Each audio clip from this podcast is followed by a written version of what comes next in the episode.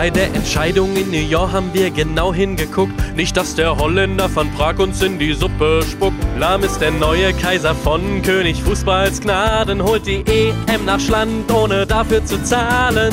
Nur noch sechs Jahre schlafen, dann ist es schon so weit. Die EM kommt nach Deutschland, ein Sommermärchen Teil 2.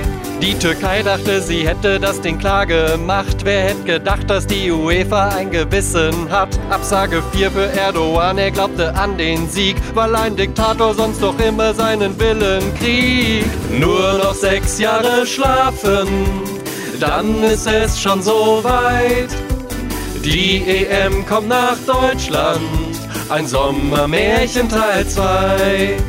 Mit nem neuen Präsidenten klappt's dann auch in der Türkei. Na toll, jetzt habe ich einen Ohrwurm.